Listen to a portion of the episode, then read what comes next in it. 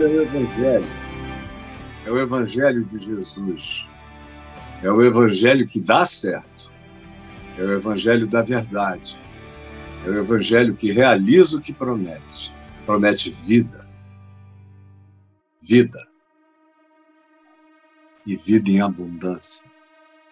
Ontem eu li aqui com vocês em Mateus 16 e falei sobre o que dizem as multidões que eu sou, quem dizem as multidões que eu sou. E nós vimos aquilo e vimos que para dizer tu és o Cristo, filho do Deus vivo, não com a boca, mas com o coração, só uma revelação de Deus, senão a gente no máximo diz com a boca. E eu disse que os cristãos só dizem com a boca: Jesus Cristo é o Senhor. Está na porta de igrejas, de templos enormes. Mas lá dentro, o dono da igreja me disse: aqui eu não prego Jesus porque Jesus dá azar. Me disse isso há 25 anos atrás, mais de uma vez, cara a cara, não foi ao telefone, face a face. E nas outras também. Jesus Cristo é o Senhor, mas lá dentro só se prega Moisés, Elias, juízes, afirmações tiradas do contexto para colocarem as pessoas na ilusão de uma fé que não se estriba na revelação, só na invenção dos pregadores que querem pregar de fato verdadeiras loterias celestiais para as pessoas apostarem no cofre do gasofilácio e eu disse isso. Aqui entre nós, as pessoas dizem que o nome desse é Jesus. Agora, o que eles pensam sobre Jesus é louco. Eles pensam que Jesus concorda com as condenações de Moisés, que Jesus concorda em pedir para descer fogo do céu como Elias, que Jesus concorda com a eliminação de gente ruim, que, segundo o ponto de vista deles, como hoje fazem alguns traficantes de drogas em alguns morros do Rio, se auto-intitulando Israel de Deus, matando gente, ou perseguindo com intolerância aqueles que têm crenças religiosas diferentes, e tem a maioria do povo evangélico aprovando, ou não dizendo nada ou ficando calados. Se fosse um grupo de candomblecistas, umbandistas, quimbandistas, fazendo a mesma coisa nas comunidades, com metralhadoras na mão, metralhando templos de crentes, ia estar a maior grita, a maior grita. Agora, como é casa e terreiro de outros cultos, ninguém diz nada. E quando a mídia diz que é um absurdo, a culpa é da mídia. E quando eu digo que isso é um absurdo, idiotamente absurdo, eu é que sou herege. Porque vocês não sabem quem é Jesus a não ser com a boca. A língua consegue dizer Jesus Cristo é o Senhor. Mas o coração não sabe quem é Jesus o Senhor. Quando Pedro disse, Tu és o Cristo, filho do Deus vivo, ele sabia o que ele estava dizendo. E a prova que não era só um blá, blá, blá de catequese de Jesus é porque Jesus disse: Bem-aventurado sejas tu, Pedro, porque não foi carne, não foi sangue, não foi elucubração humana, filosófica, teológica, acadêmica quem te revelou isso. Foi meu Pai que está nos céus. Se isso não for revelação do Pai, não entra como consciência real no coração de ninguém. Lembram?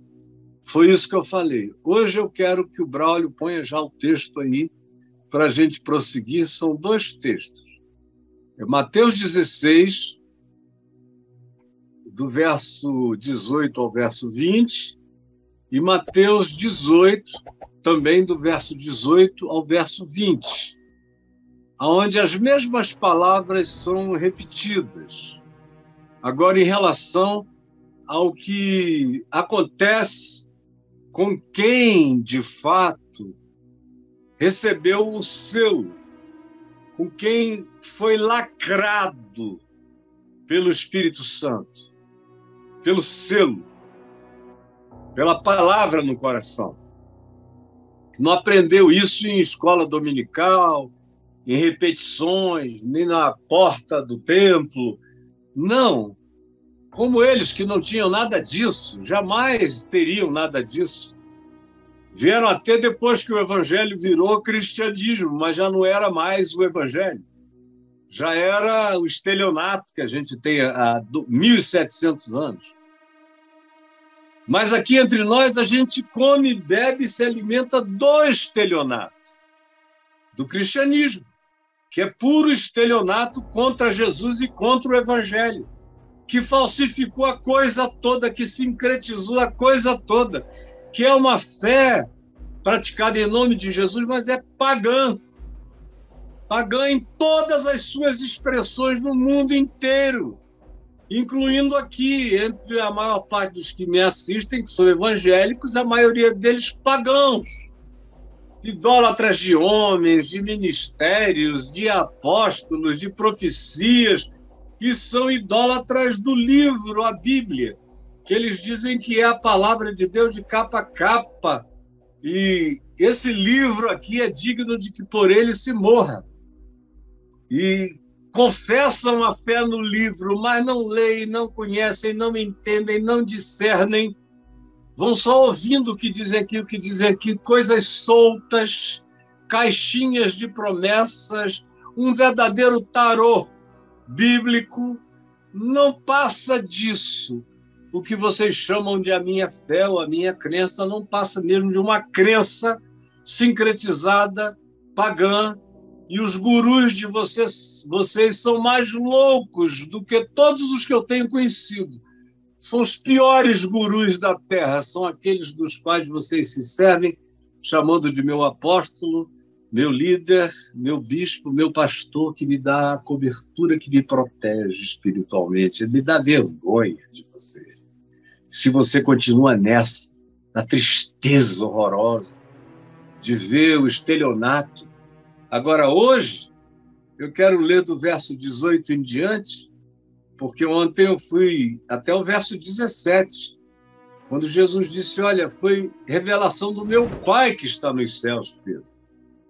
Também eu te digo, no verso 18 do capítulo 16, também eu te digo que tu és Pedro, que é pedra, fragmento de pedra, o Cefas, em aramaico, que era fragmento de rocha, uma pedrinha, uma pedra lascada, um flintstone. Era Pedro, um fragmento de pedra, Cefas. Aqui o teu fragmento, tu és pedra. Mas a tua confissão, tu és o Cristo, filho do Deus vivo, é a rocha que os construtores rejeitaram, é a pedra de esquina, é a pedra angular sobre a qual tudo será erigido. E essa pedra é a tua confissão. Teu nome é fragmento de pedra, mas a tua confissão é a pedra de esquina da edificação, de tudo que vai ser erigido. E sobre esta pedra desta confissão, tu és o Cristo, filho do Deus vivo, eu vou edificar a minha igreja, que será feita não dessa confissão verbal e oral, mas será feita da confissão disso no coração, do entendimento, da aceitação, do acolhimento desse absurdo de dizer que Deus estava em Cristo reconciliando consigo o mundo. É com base nisto que eu vou edificar minha igreja. E só será minha igreja quem crer nisto de todo o coração e discernir a alegria disso, que não precisa de ajuda, nem de validações outras, nem de corroborações variadas. Basta isto. E se acrescentar alguma coisa a isto, já não é o original. E se tirar algum fragmento dessa pedra, já começou a lascá-la, a destruí-la. Hoje a gente tem pedacinhos da pedra original. E esses pedacinhos ainda são tratados como coisa de somenos, porque o pessoal não quer Jesus sozinho, é muito pouco. Jesus, a chave hermenêutica é limitante, como dizem alguns teólogos protestantes. Os pentecostais não têm nada o que dizer, mas eles gostam da Bíblia inteira porque tem muito mais fogo do céu, muito mais espada para passar na cabeça dos feiticeiros ou dos falsos profetas. Tem muita briga, muita treta. Velho Testamento é treta sobre treta. É muita loucura, é muita vingança, é muita raiva, é muito direito de explodir, é muita piedade que se manifestava na base da espada que saía cortando as pessoas com o zelo do Senhor. Isso tudo caiu, está proibido por Jesus, acabou. Ele não deixa mais João dizer: Tu queres que desçamos fogo do céu para consumir samaritanos? Ele diz: Vocês não sabem nem quem eu sou. Vocês andam comigo, mas não sabem qual é o meu espírito. Vocês não sabem quem eu sou. Vocês só conhecem a minha cara. Vocês não conhecem o meu espírito. Eu não vim para isso. Vocês não entenderam ainda que eu vim para salvar, não para destruir. Mas até hoje nós achamos que ele veio para destruir, que não abre a boca e faz, fala essa frasezinha: Jesus Cristo é o Senhor, que qualquer demônio fala para te enganar. Agora, no coração é que ninguém consegue dizer sem ser verdade. É no coração que vale para Deus. Na boca vale para todo mundo, engana a terra inteira, mas Deus vê o coração. Nunca viu o que sai só da boca, vê o que sai do coração. O que sai do coração. Agora, pode sair da boca sem estar no meu coração, mas se está no meu coração, sai da minha boca.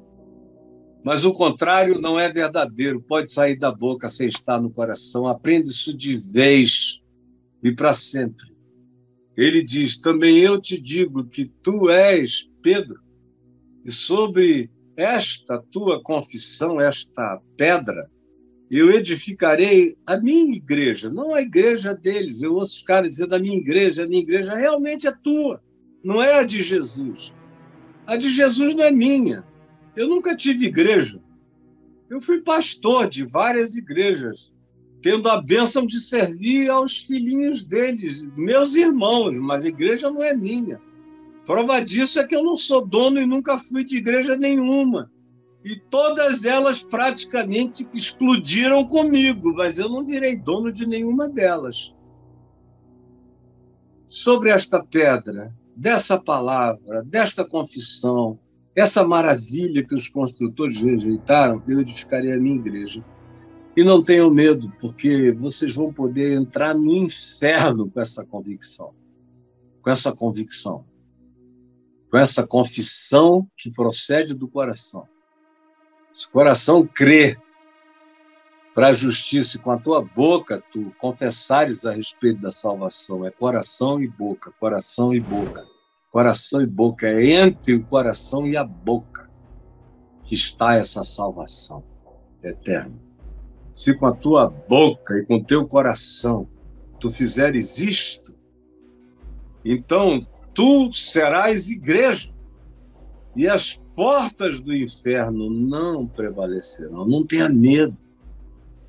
Desde que eu criei nisso de todo o meu coração, já nos primeiros dias da minha fé, eu estava expulsando demônio, diabo, capiroto de tudo que é jeito, com revelações paranormais para mim. Eu te conheço desde Copacabana, seu desgraçado, uma cabocla que nunca tinha vindo do interior do Amazonas para Manaus, sabia quem eu era e o que tinha acontecido comigo um dia no Réveillon de Copacabana, como quase eu fiquei possesso.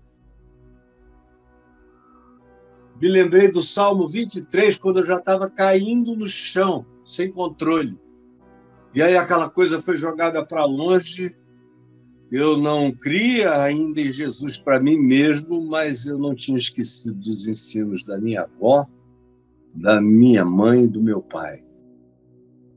E segui. Mas aquele demônio, um ano e pouco depois, veio dizer: Eu te vi, tá pensando que eu não te conheço lá de Copacabana? Eu ia entrando em ti, mas eu te conheço, sou eu que estou aqui. E eu falei: Eu não quero saber. Você chegou atrasado lá e chegou mais ainda aqui. Larga ela agora, em nome de Jesus, e pronto. O tempo todo, nunca tive medo e nunca terei, em nome de Jesus. O diabo virou souvenir do mal, porque eu ando debaixo da luz e do poder de Jesus. E todo vestido com as armas do Evangelho da paz e da graça de Deus e da justiça de Deus e do Espírito de Deus e do escudo de Deus e da mente de Cristo, como todos nós temos que aprender a andar. E aí ele diz algo lindo: dar-te-ei, vou dar a você as chaves.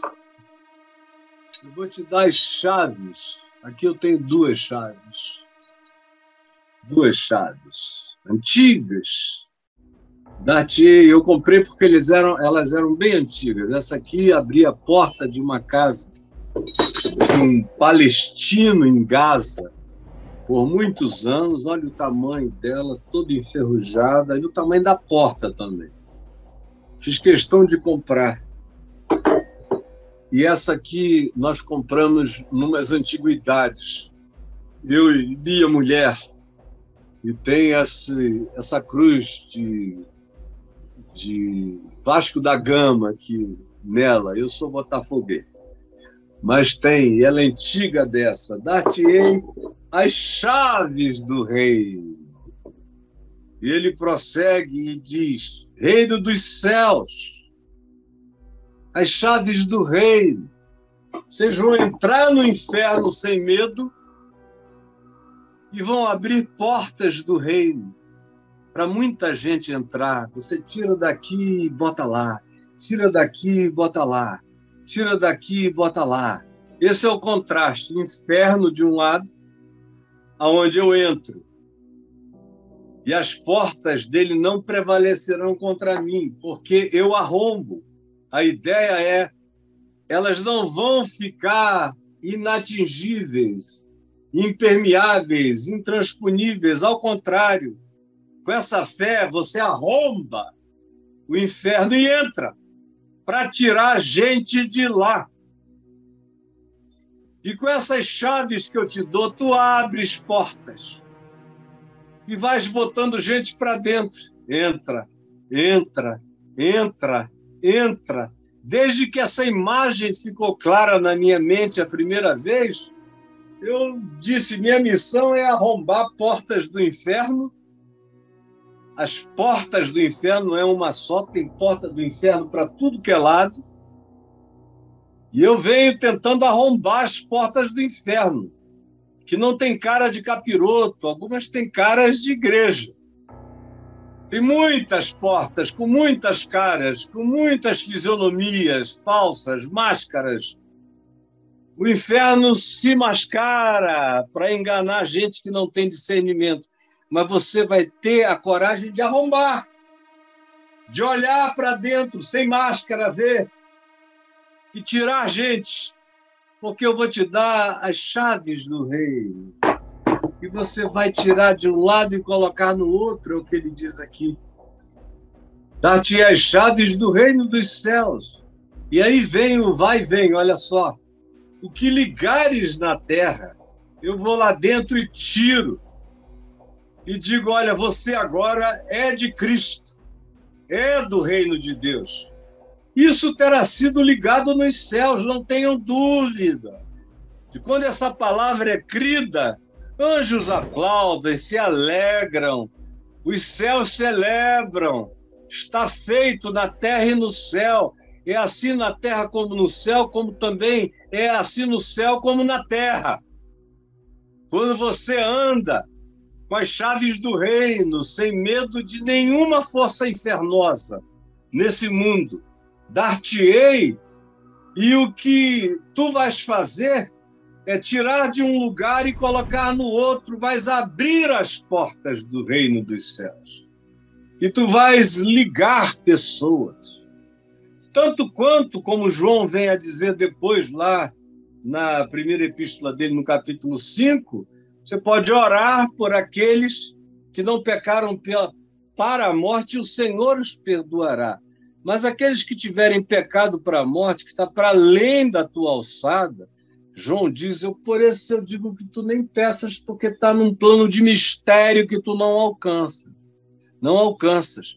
Que ligares, disseres, vem, e a pessoa crê e entra, está ligado. Agora, às vezes você chama, você chama, você chama, você chama, e o cara não quer sair. E aí você diz: olha, se você não quer sair, eu estou te avisando que não vai ser legal para você, vai ser horrível para você. Quando você morrer, você vai morrer. E se você não morrer, você pode ter ainda a chance da graça que te vai te levar pelo inferno para ver se você se arrepende. Mas o inferno você vai conhecer de qualquer modo.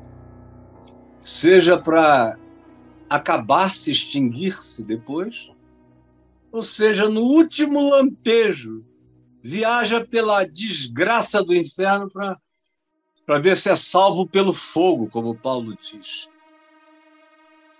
Mas é algo que Jesus disse: se ligares, vai acontecer. Mas se tu desligares na terra, terá sido desligado no céu.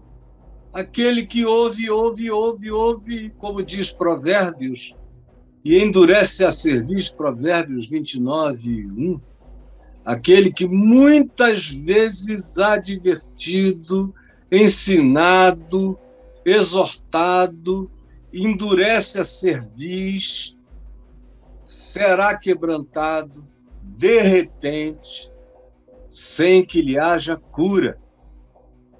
Sem que lhe haja cura. Dar-te-ei essa chave, é um privilégio.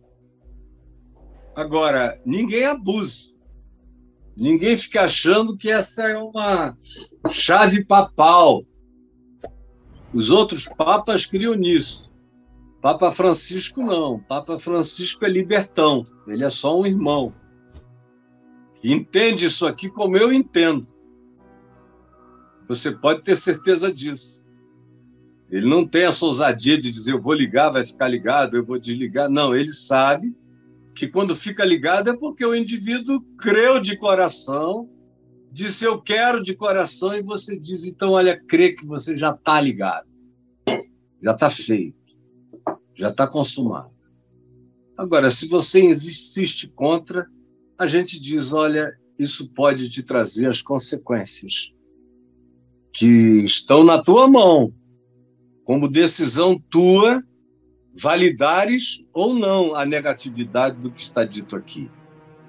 Aí, depois de ele dizer isso tudo, ele afirma: então advertiu os discípulos de que a ninguém dissessem ser ele o Cristo. Não é uma coisa extraordinária? É que Jesus não tem nenhuma ansiedade para que se faça propaganda de Jesus fora da hora e sem sabedoria. Aí a gente vira aqui e vai para o capítulo 18. Venha comigo para o capítulo 18, outra vez, versos de 18 a 20. Olha só o que está dito. Em verdade, é um outro contexto agora. É o cara que ficou com ódio dos irmãos, brigou com alguém, não quis se reconciliar, foi procurado pelo indivíduo e que buscou a paz com ele, que foi de bom coração e ele repudiou, odiou, expulsou. Aí o cara leva mais dois irmãos, amigos, olha só, pondera. Se você fizer assim, vai quebrar a nossa comunhão.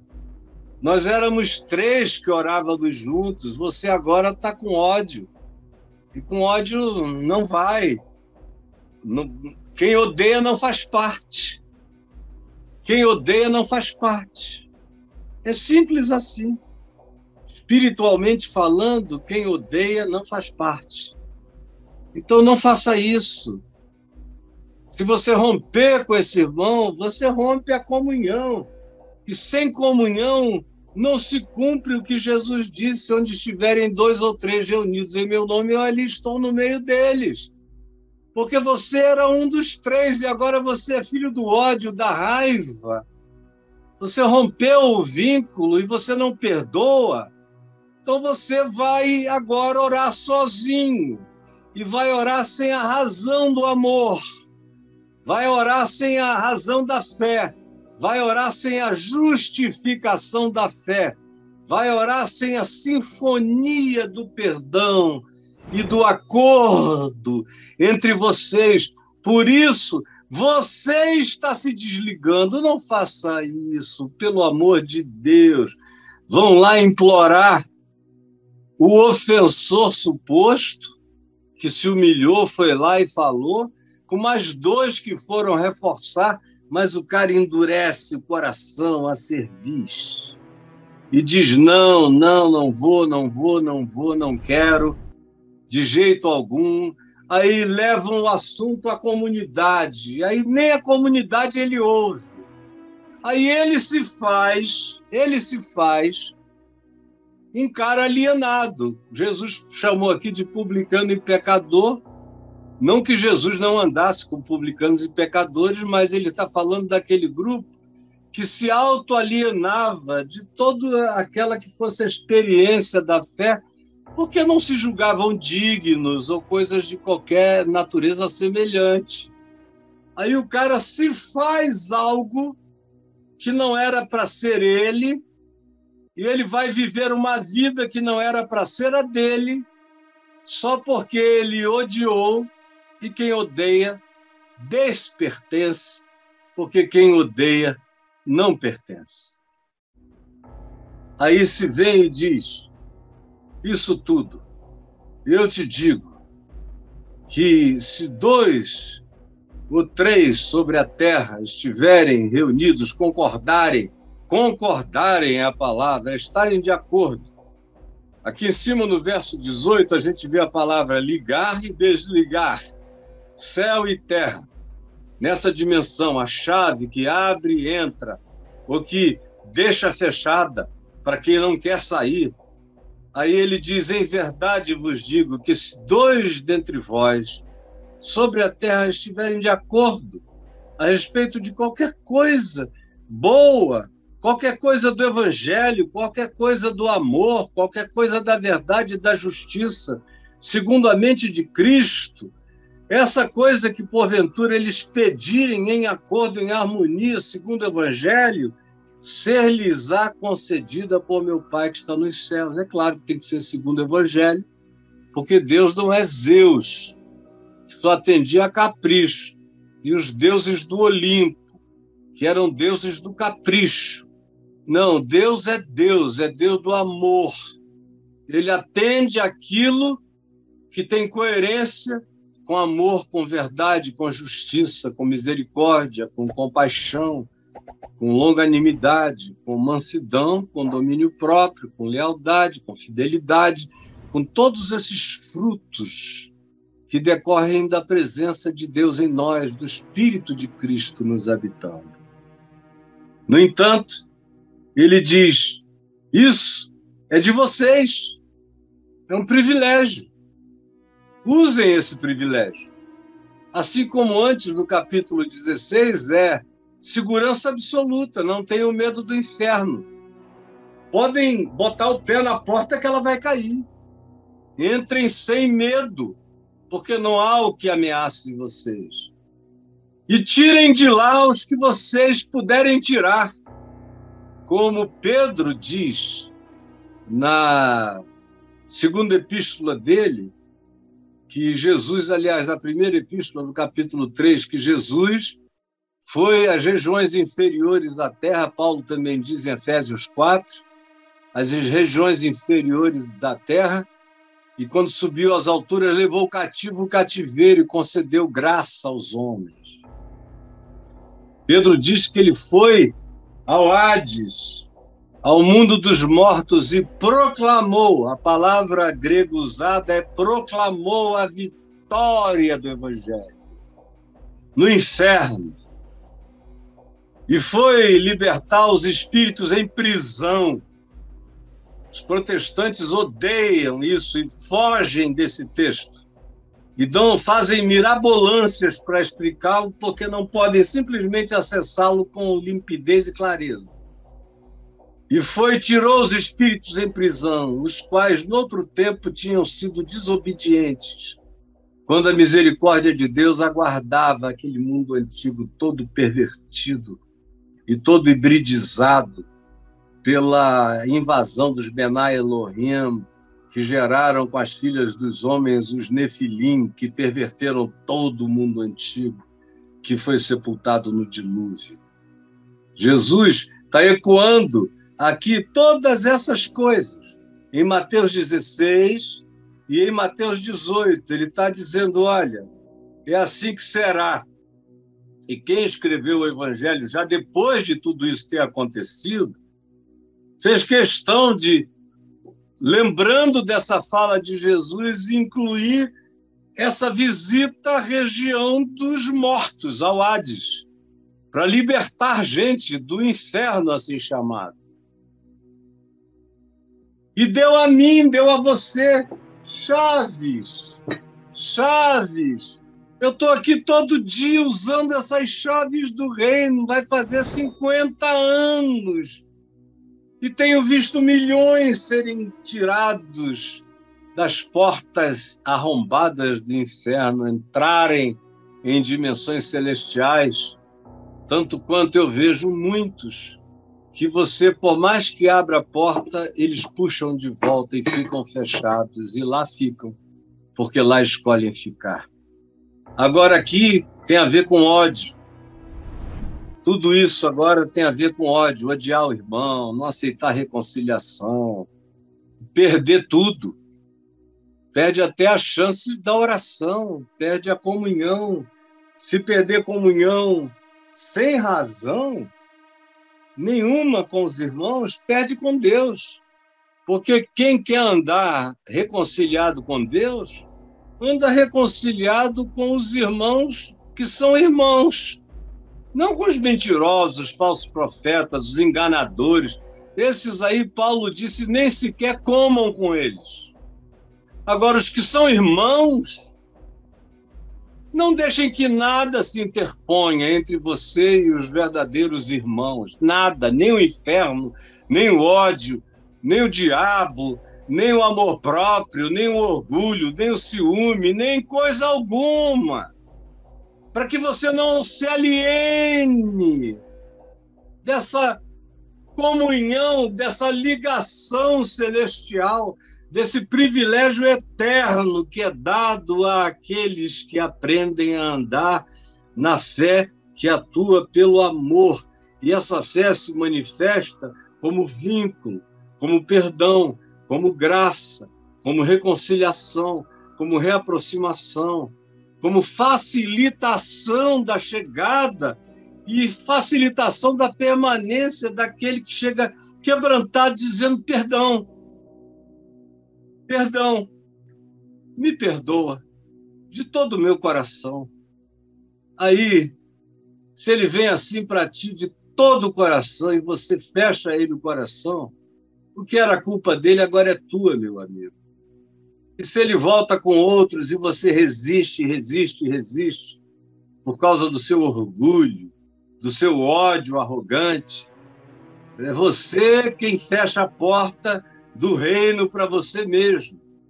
Fecha a porta da oração, como diz Pedro, outra vez em 1 Pedro, no capítulo 3, eu creio que é no verso 7, ele diz aos maridos em relação às esposas, para os maridos tratarem bem as mulheres, não maltratarem suas esposas, para que as orações deles não fossem cortadas diante de Deus. Porque as esposas tinham sido dadas para serem objeto do mesmo amor, do mesmo trato, da mesma graça divina. Aí ele diz aos maridos: tratem bem a elas, porque se vocês não as tratarem bem, vocês estão rompendo a conjugalidade espiritual. Vocês estão rompendo a mesma graça de vida.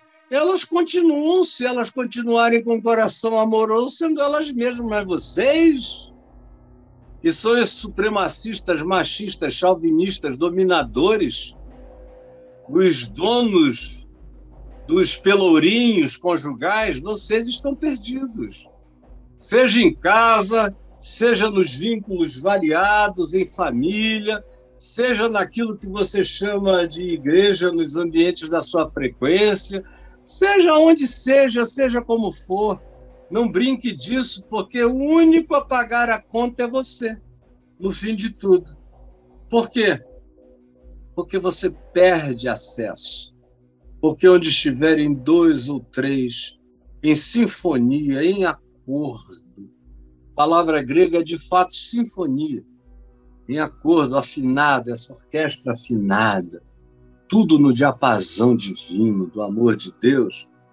Quando vocês se reunirem, o som que vai sair rasga os céus, rasga todas as dimensões, porque eu aí estou no meio deles. É interessante, isso tudo é dito e para nos mostrar uma simplicidade aterradora. Primeiro, que essa confissão da fé em Jesus, tu és o Cristo, Filho do Deus vivo, só é verdade quando é uma consciência que só se adquire por revelação de Deus e só se vive isso pela fé no absurdo. Porque é absurdo, humanamente falando, como eu disse ontem, crer que o eterno, aquele em quem todas as coisas e todos os universos, todas as existências existem e são, pode ter um dia habitado em plenitude com os homens. Isso é loucura.